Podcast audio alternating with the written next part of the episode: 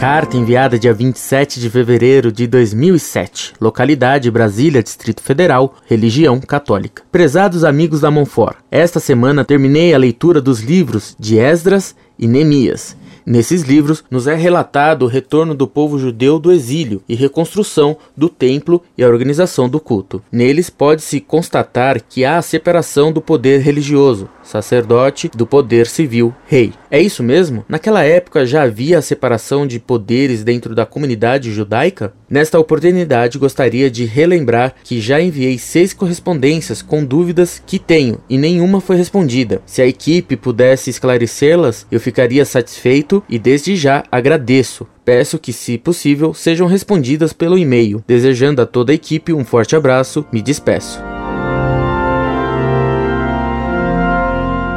Muito prezado Salve Maria. Em Israel não havia separação de poderes religioso e civil, mas apenas distinção da esfera religiosa e da esfera temporal. Quando se fala de divisão de poderes, se faz referência ao princípio da democracia liberal, posto por Montesquieu, de separar os poderes executivo, legislativo e judiciário. Na democracia liberal, o Estado é separado da Igreja, coisa que é condenada pela doutrina católica, pois o Estado também é uma criatura de Deus e lhe deve prestar culto e favorecer a religião verdadeira. Na monarquia judaica, não havia separação entre a religião e o Estado, pois os reis conheciam a única religião verdadeira, não podendo permitir a difusão de doutrinas pagãs ou heréticas. Incorde e semper, Orlando Fedeli.